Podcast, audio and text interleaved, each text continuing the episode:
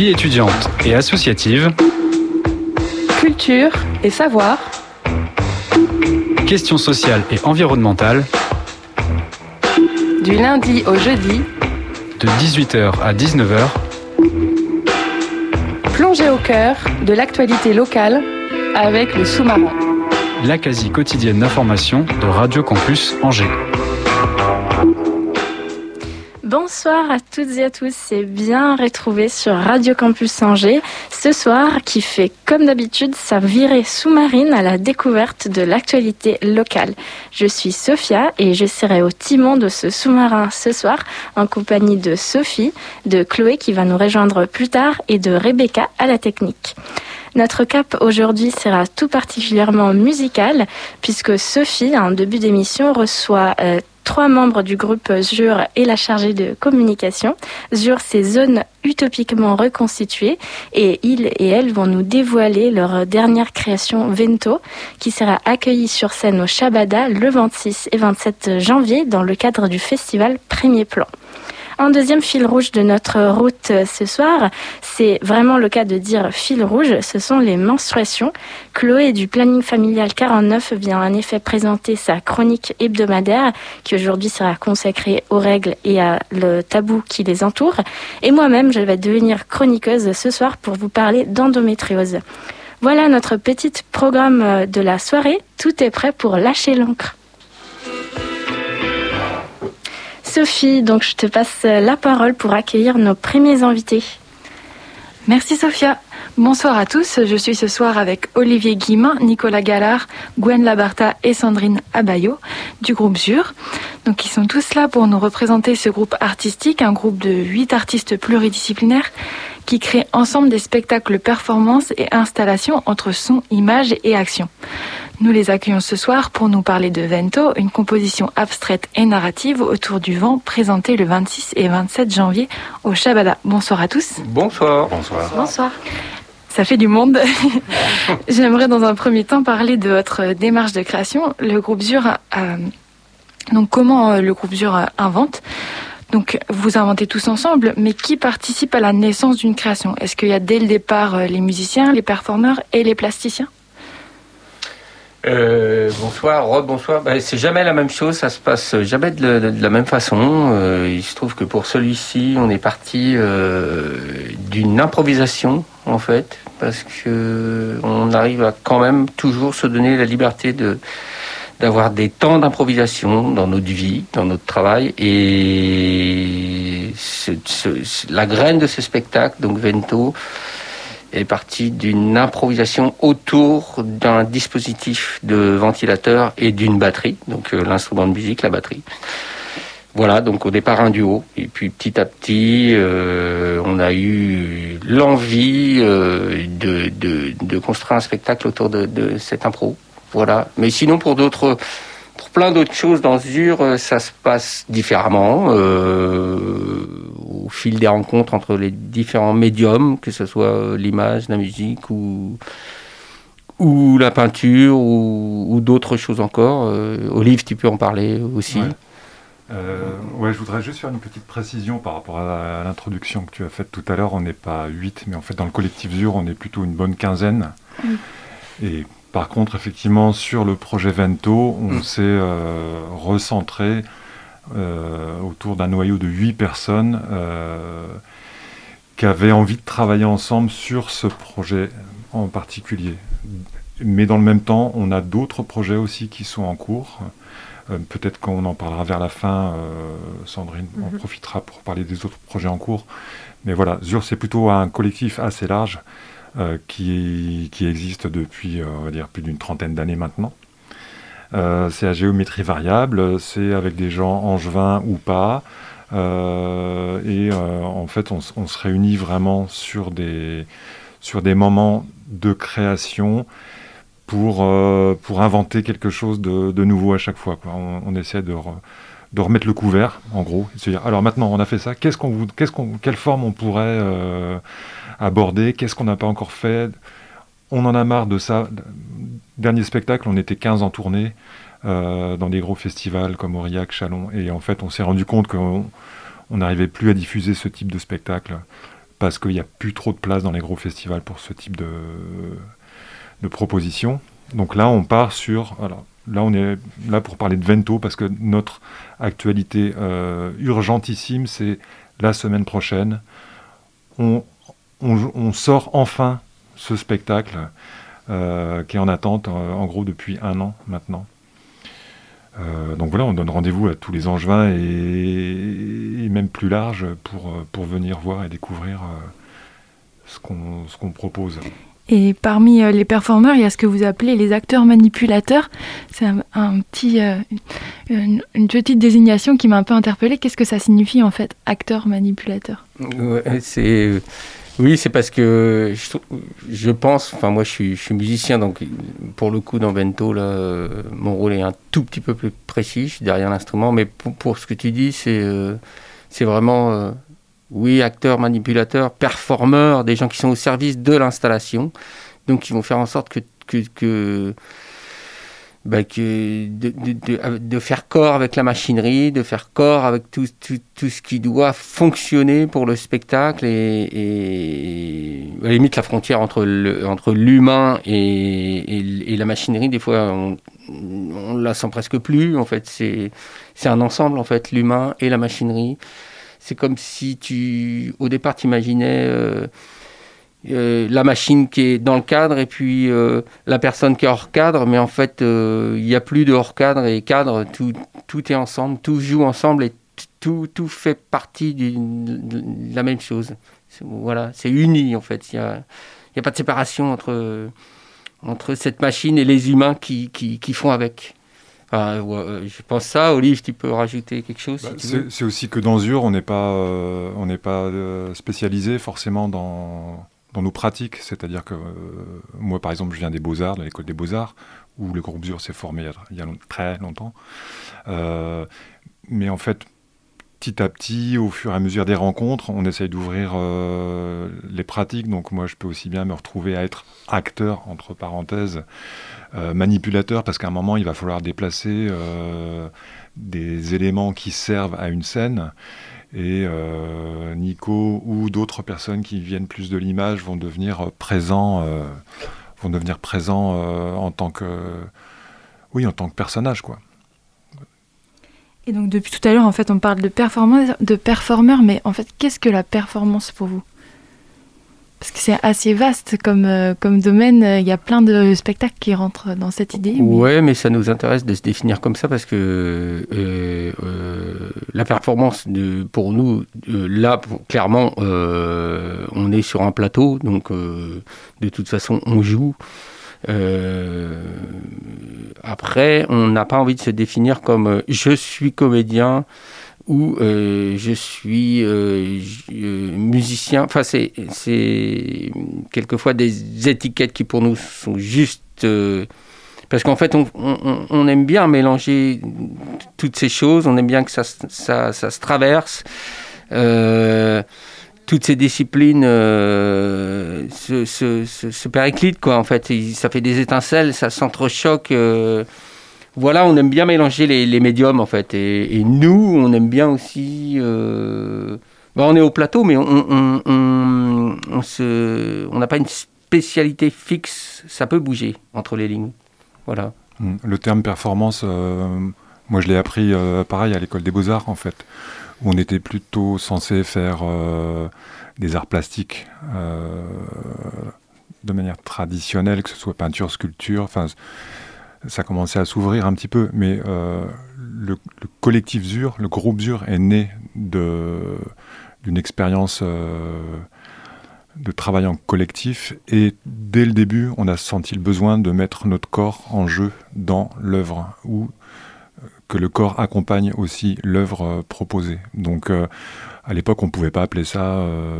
enfin, le terme performance et le milieu de la performance ouvrait toutes ces portes-là, quoi ça ouvrait aussi la porte à la musique euh, improvisée.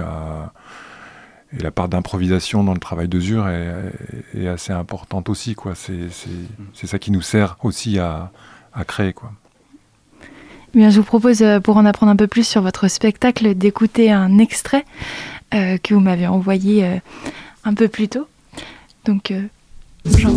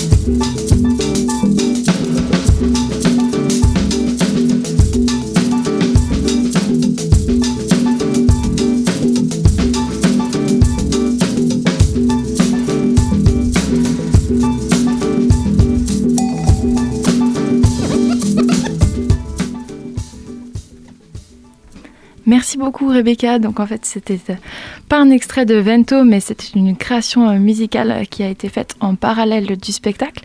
Et justement est-ce qu'on pourrait parler un petit peu plus de la partie musique? Quelle importance a la musique dans ce spectacle Vento? Gwenaël par exemple Alors moi, je suis un peu plus jeune dans, dans Zur. hein. et je suis aussi technicien son dans le projet. Et donc euh, là, ce qu'on vient d'entendre, c'est donc une improvisation. Ça fait partie du travail qu'on fait en parallèle pour euh, éventuellement alimenter le, le spectacle. Euh, là, pour le coup, on, l'a mis parce que c'est quelque chose qu'on aime bien, mais qu'en fait, qui finalement n'a pas servi dans le spectacle. Bah, la musique, elle accompagne tout le, tout le spectacle et tout est lié en fait. hein. On a le- la musique, il y a les, tout ce qui est image, tous les, les actions et tout sont, se, s'imbriquent en fait. C'est, euh, tout s'alimente en fait. C'est ça le, le truc. Et par exemple, le, le spectacle Vento est autour du vent. Est-ce que euh, vous travaillez aussi beaucoup sur l'improvisation? Est-ce qu'il y a euh, un dialogue direct entre la musique et les images et le vent? Par moment et, et des fois volontairement pas. Parce qu'on ne veut pas faire euh, que de l'illustration en fait. Euh, c'est, important de, On fournit aussi euh, à l'image. On fournit aussi à l'image quelque part. Il y a, euh, ça s'imbrique en fait. C'est ça. hein, c'est le, tout s'alimente. euh. En fait, on aime bien jouer des, énergies, c'est-à-dire que euh, à la fois nous, euh, on peut euh, s'inspirer de ce qui se passe sur scène, et à la fois les gens, les, les, performeurs, encore une fois, qui sont en train de, qui sont sur scène, vont aussi se servir de l'énergie de la musique. On aime bien jouer des allers-retours comme ça. euh, entre nos différentes énergies, soit les deux musiciens, parce que là il y a vraiment deux musiciens plus le reste de l'équipe. Voilà. Euh, sinon, c'est parti au départ euh, d'une en- envie très rythmée, puisqu'il y avait la batterie au départ euh, dans cette histoire. mais j'ai eu surtout envie de rencontrer Gwen à travers cette histoire parce que Gwen, il est aux machines et je voulais que Gwen euh, puisse puiser, puiser les sons de la batterie, les transformer, les, euh, les recracher, en faire, en faire quelque chose d'autre, recomposer avec ça. Donc c'est aussi plein d'expériences qu'on a tentées. Il n'y a pas que ça dans le spectacle, mais ça existe aussi. Voilà, c'est ce qui nous intéressait tous les deux, et puis l'ensemble du groupe. On ne décide pas que les trucs tous les deux dans notre coin. Euh, euh, voilà, donc euh, bah, nous on est plutôt contents de ce qui se passe et on n'a qu'une envie, c'est maintenant de le jouer parce que ça fait pas mal de temps qu'on répète et on a vraiment envie de pouvoir le jouer pour. ça, c'est une marque de fabrique de aussi, c'est de vraiment continuer à travailler les spectacles en les jouant.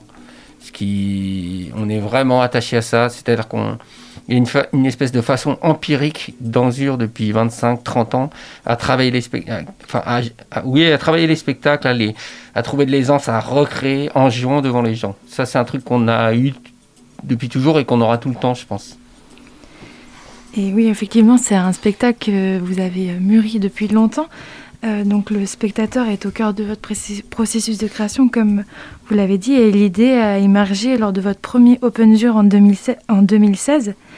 Quel rôle a joué le spectateur euh, à ce commencement en fait euh, dans 2016 Est-ce que vous pourriez nous parler un peu plus de ce qu'est Open Jure Vas-y Olive. Bah, L'Open Jure en fait mm. c'est dans le groupe Zur, comme on était dans une période en fait où on n'avait plus trop trop de, gros projets en tournée, de projets in situ, on s'est dit mais on a on développe tellement de choses euh, sur des petites expériences qu'on n'arrive pas à aboutir. Euh, retrouvons-nous tous ensemble, organisons une sorte de mini festival d'impro. Et en fait, euh, de là sont nés plusieurs sous-groupes de, de on va dire, dont un qui, est à l'origine du projet Vento, donc c'était vraiment des endroits où on invitait un public euh, à partager euh, un moment de création. Donc à partir de là sont nées euh, différentes, différentes formes de, spectacles. Certaines ont été abandonnées et d'autres ont, trouvé leur chemin comme, comme Vento. Et petite question simple par curiosité, pourquoi Vento en italien? Pourquoi vent en italien? Il y a une raison? Parce que vent en français c'est nul. Ça a le mérite d'être clair et honnête. Vent, t'as vu vent Non, c'est pas grave. Alors que vento. non mais c'est pas la première fois dans Zur qu'on a des, des, titres de spectacle à consonance italienne.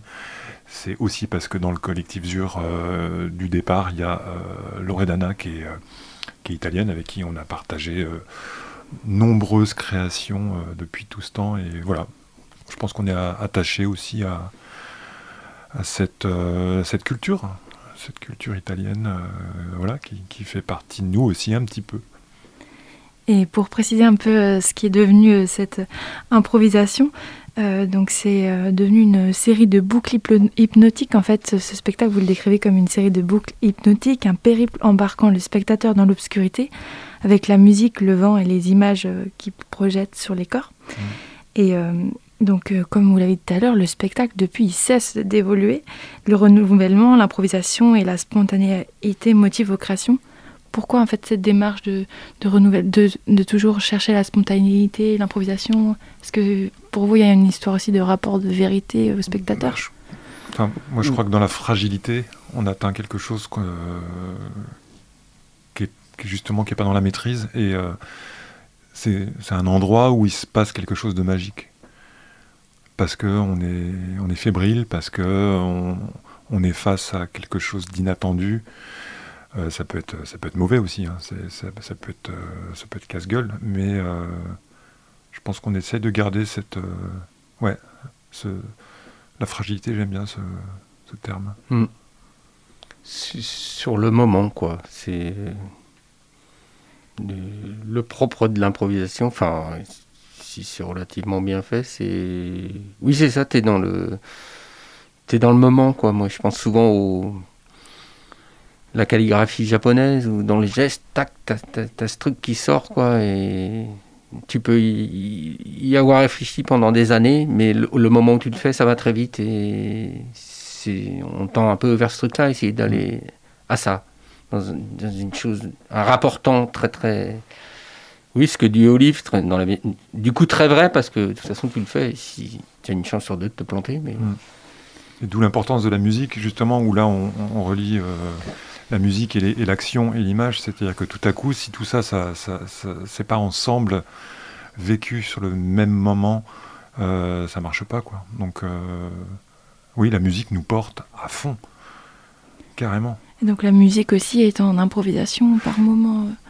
Gwenaël Oui, il y a des moments improvisés, évidemment. Ouais, c'est, ça amène une magie. c'est et puis ça permet aussi de capter le moment présent. On va pas jouer le spectacle de la même façon selon la salle, euh, selon. Euh, il y a plein de paramètres qui rentrent en jeu. Mm. On l'a fait en extérieur, par exemple, c'était très différent de ce qu'on a fait en salle. Euh, enfin, c'est, ouais, ça, c'est cette espèce de, magie.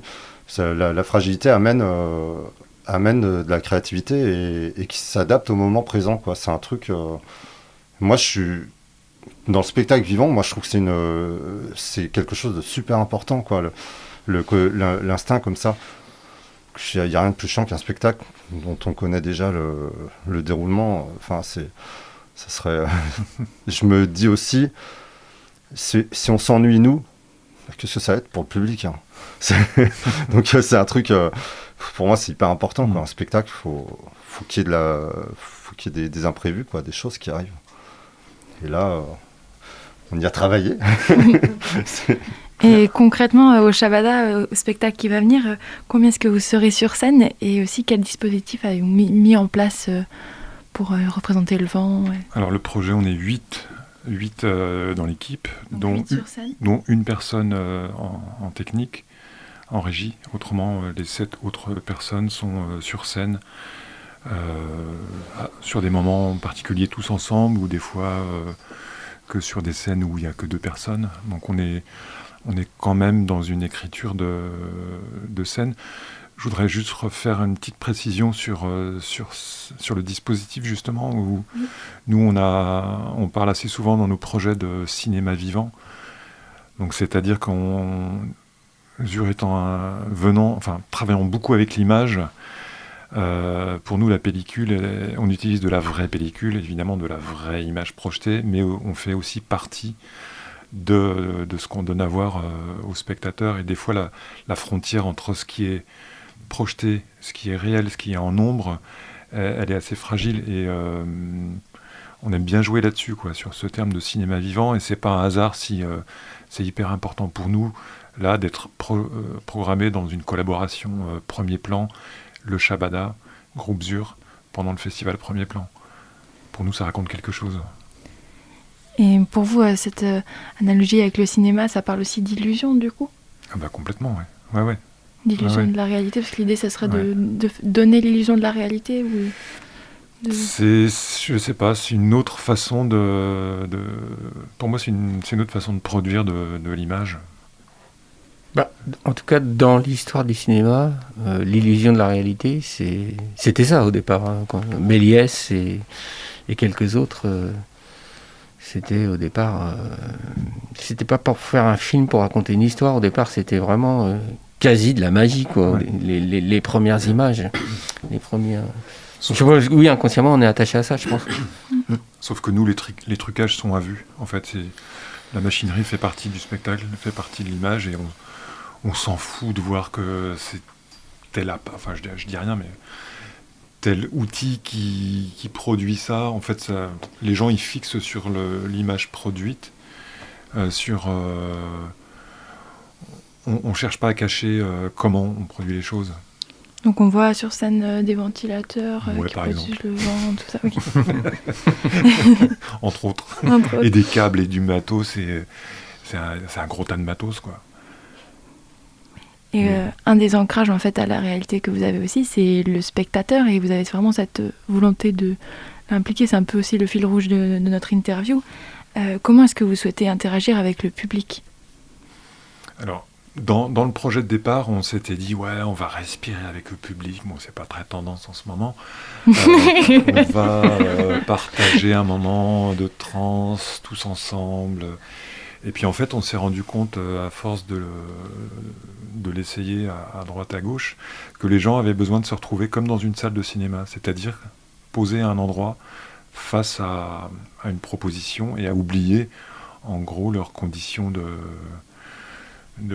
leurs conditions physiques quoi. C'est-à-dire que tu as juste envie de te poser. On a essayé à Marseille de de laisser les gens euh, déambuler euh, debout mm. pour aller voir des choses se déplacer. Ils se sont tous assis ils ont dit mais non on veut pas. Donc là on avait des, envies en fait on se rend compte que voilà on n'était pas euh, on n'était pas à l'endroit où, le spectateur a, envie de se poser. Et donc, on l'accepte maintenant.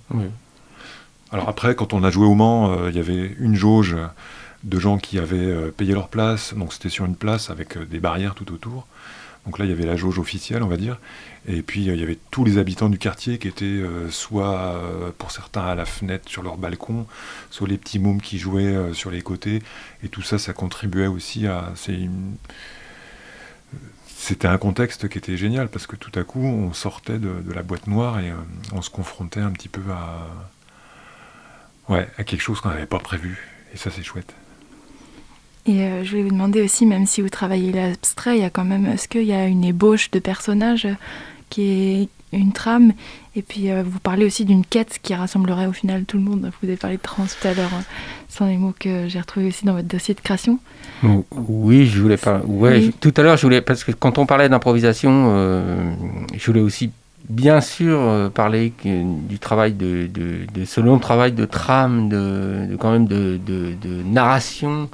On, sait à peu près où on va. Et à l'intérieur de cette trame, on improvise, mais bien sûr qu'il y a un canevas.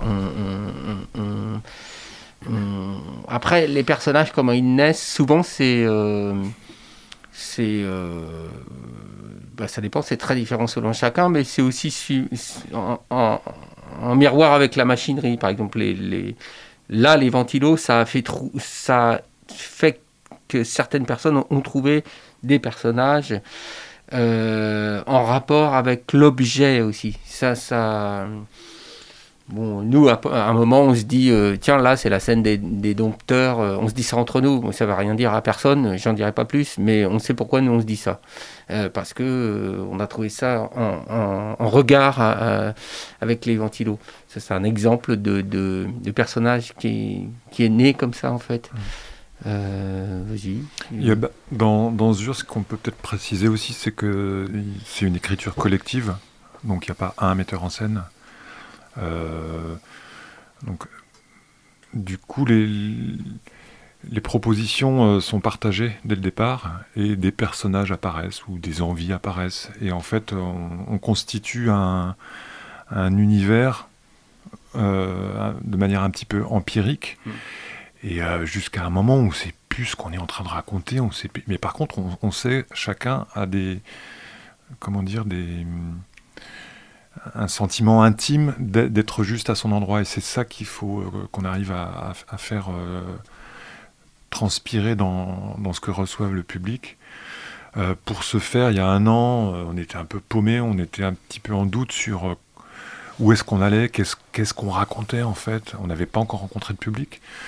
On a fait, on a rencontré un gars qui s'appelle Mohamed Gelati. On lui a dit mais est-ce que tu viendrais pas faire un petit regard extérieur euh, pour nous raconter ce que tu ressens en tant que spectateur alpha euh, Qu'est-ce que ça te dit? Et il nous a révélé plein plein de choses qu'on pressentait sur ce qu'on proposait, mais le fait que ce soit quelqu'un d'extérieur qui le, nomme, ça nous a tous rassurés et on est parti à fond chacun dans nos, personnages, dans les partages de, de moments ensemble et euh, donc voilà, il n'y a pas une écriture, euh, il y, a, un fil conducteur, mais a pas, on ne pourrait pas raconter euh, l'histoire.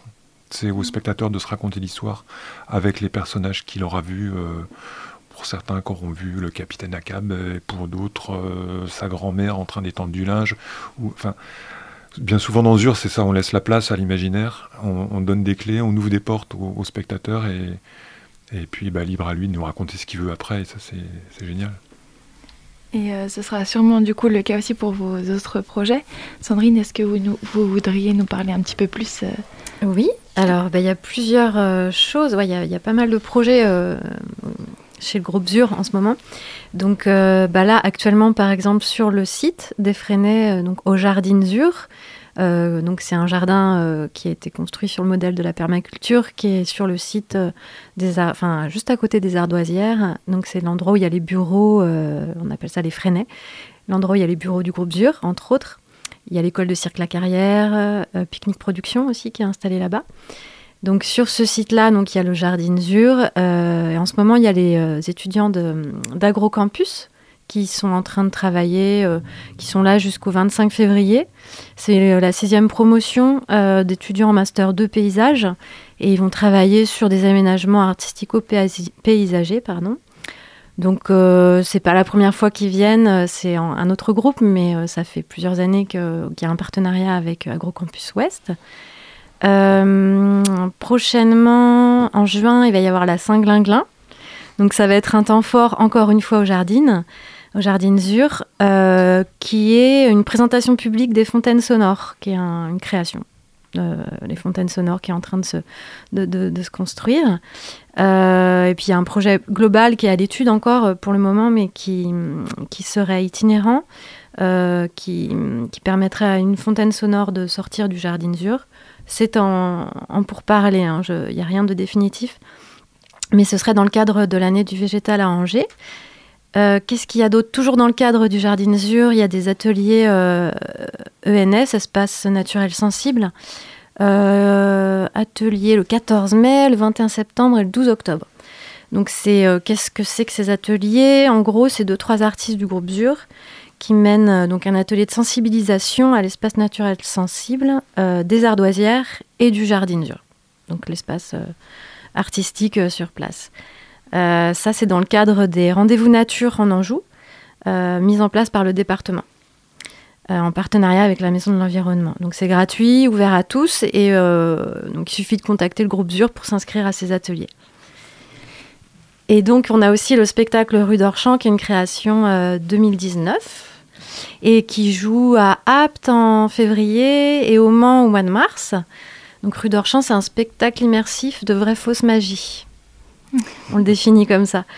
Euh, et euh, il y a une création 2022 également qui s'appelle Double Jeu, donc qui, est actuellement, enfin qui est en, cette année en résidence, donc c'est en, cours de, création. Et donc il y a une résidence au mois de mars à Sotteville-les-Rouen, une autre au mois de mai à Bruyères-le-Châtel et au mois de mai à Saint-Hilaire-de-Riez, qui est Double Jeu, c'est un spectacle pour euh, espace et public vivant. Et c'est en création. Merci beaucoup pour toutes ces, informations. Merci à Nicolas, Olivier, Gwen et Sandrine du groupe ZUR, zone utopiquement reconstituée, qui nous ont présenté leur dernière création Vento. La prochaine représentation aura lieu au Shabada, je le rappelle, le 26 et 27 janvier, dans le cadre du festival Premier Plan. Si vous souhaitez y assister, les réservations sont ouvertes et se font en ligne sur le site lechabada.com. Ou si vous êtes simplement curieux et curieux de leurs créations et événements dont on vient de parler, ne manquez pas de visiter leur site www.groupesur.com. Merci et bon vent à tous. Merci. Merci. merci. beaucoup euh, Sophie et merci à nos invités. Euh, bah, on ne peut que conclure euh, cette interview en écoutant un autre extrait de leur création. donc ça s'appelle Constellation.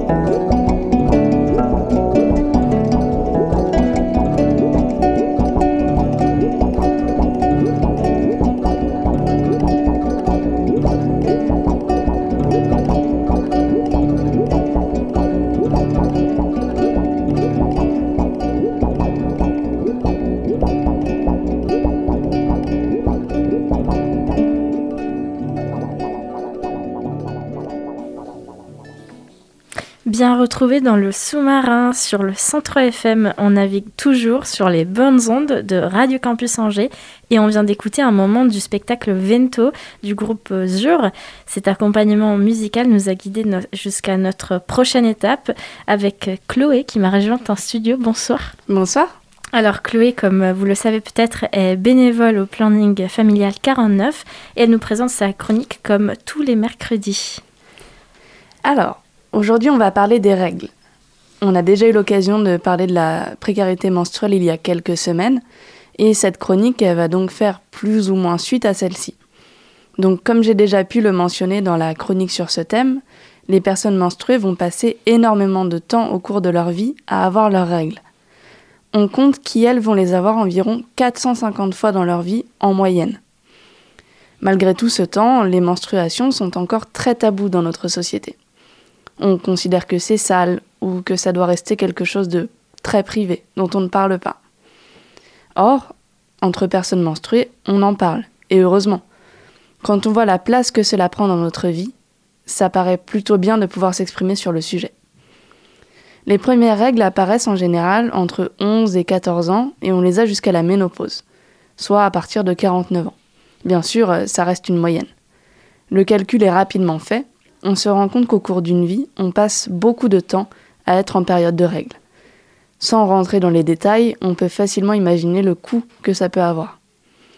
Mais alors, qu'est-ce qui se passe exactement quand on a nos règles? On sait qu'on perd du sang, mais on ne sait pas forcément en quoi ça consiste. Pour faire simple, c'est la dégradation de la muqueuse utérine en l'absence de fécondation.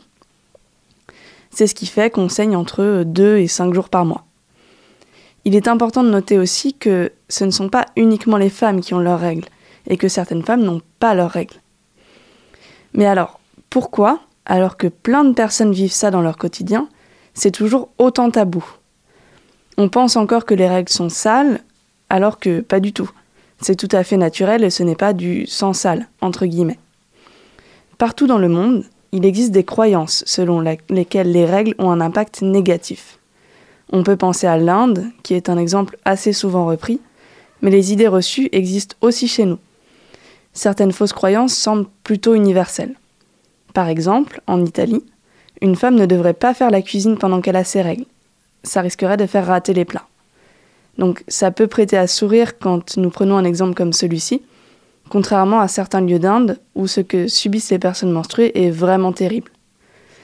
Mais ça montre surtout que même dans des pays proches du nôtre, il existe encore des croyances qui pourraient paraître datées.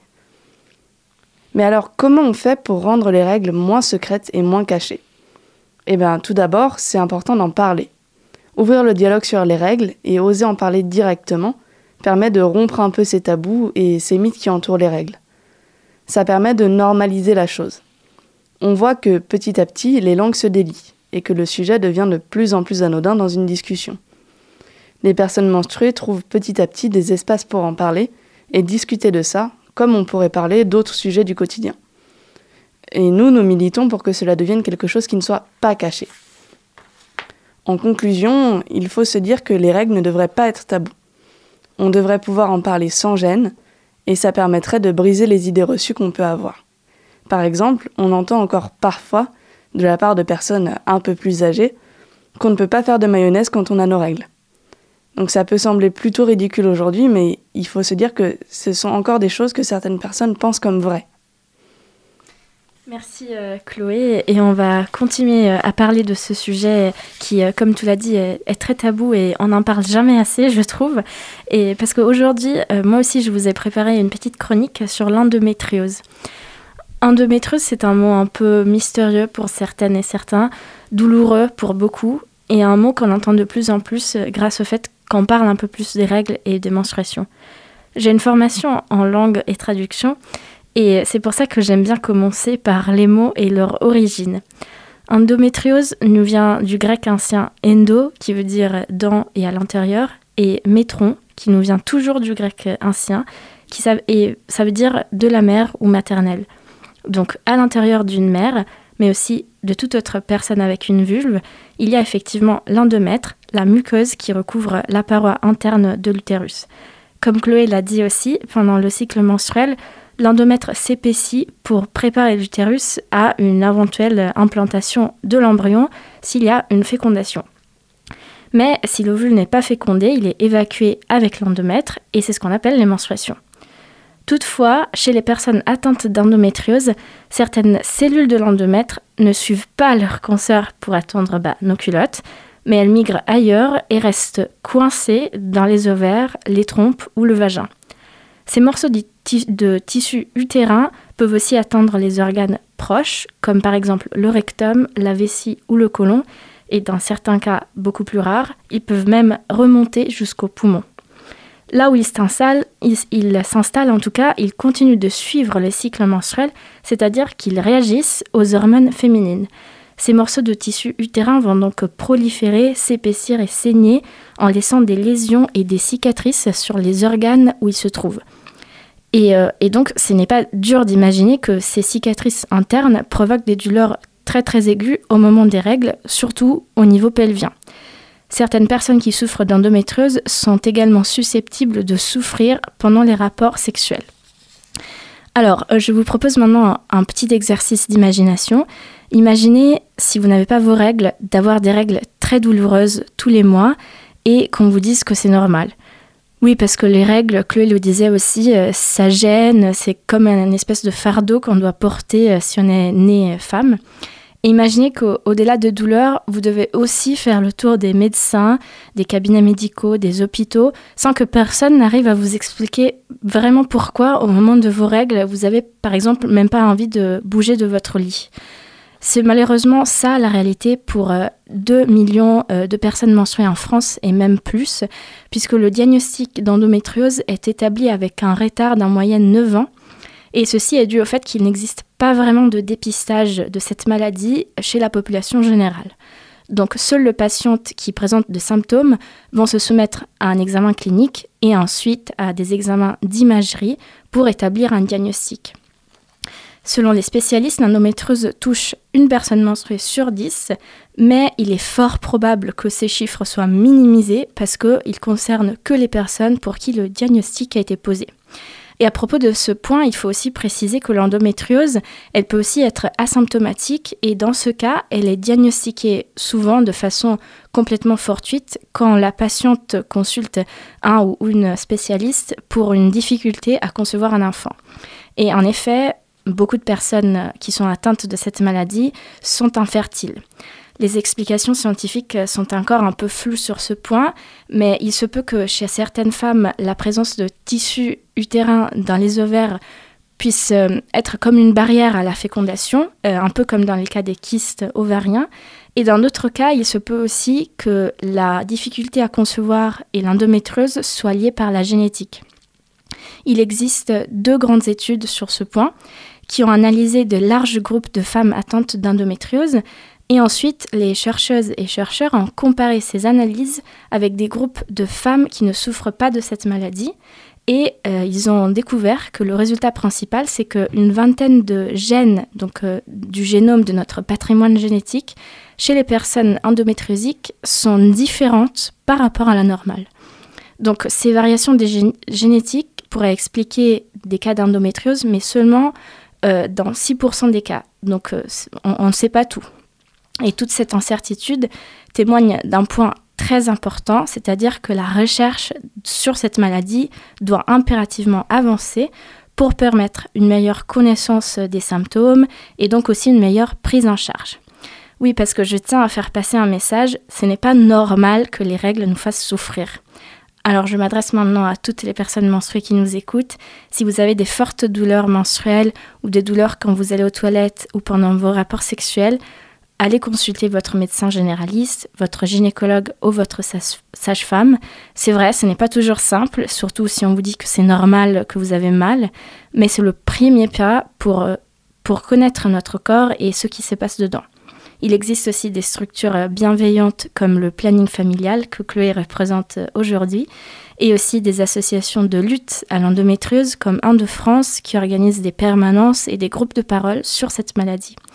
Je voudrais vraiment conclure en m'adressant à toutes les autres personnes qui nous écoutent et qui n'ont pas leurs règles. Écoutez vos proches quand elles ou ils vous disent qu'elles ont des douleurs menstruelles. parce que les écouter et les encourager à demander de l'aide, ce n'est pas juste une question de femmes, c'est une question d'humanité. Comprendre ce qui se passe dans notre corps ou dans celui de nos proches peut nous aider à créer un espace plus bienveillant sur le lieu de travail, à l'école ou à la maison. Et dans le monde idéal, si tout le monde savait ce que c'est l'endométriose, eh bien, on éviterait des années et des années de souffrance et des périples médicaux pour beaucoup, beaucoup de personnes menstruées. On, va sûrement continuer à explorer le monde mystérieux et, euh, fascinant des menstruations. Et euh, en attendant, on écoute Meskerem Mess, Where I'm From. two, three, four. Where I'm from, Sunday's the first day of the week. Where I'm from, you'll find wine instead of water in the creek. Where I'm from, the strong they live off of the weak. Where I'm from, the boys they are dressed like girls in pretty skirts. They twist each other's hair into curls. Where I'm from, nobody walks, everybody twirls. And where I'm from, there's no king or queen, and that's fine. They use the sun and the moon to tell the year and the time. Where I'm from is far from here, but it's mine far from here, but it's mine.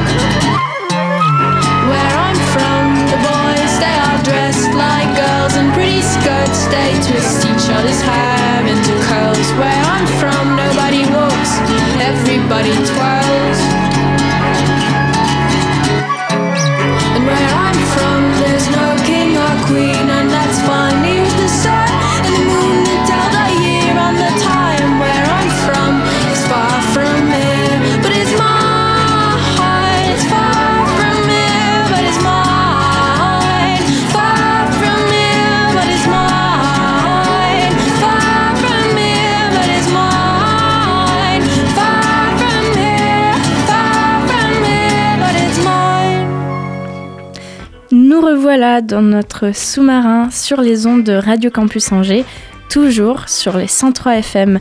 On s'apprête désormais à amarrer. Je vous remercie beaucoup de nous avoir euh, suivis pour ce voyage en compagnie du groupe ZUR et de Chloé du Planning Familial. Mais restez syntonisés sur notre fréquence pour suivre tout de suite de 19h à 20h une rediffusion du Coureur de Funk, l'émission sur la musique funk du 103 FM.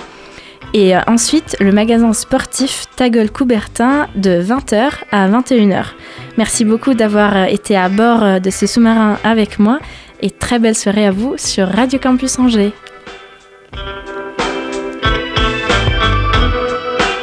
Retrouvez le podcast sur le www.radiocampusangers.com.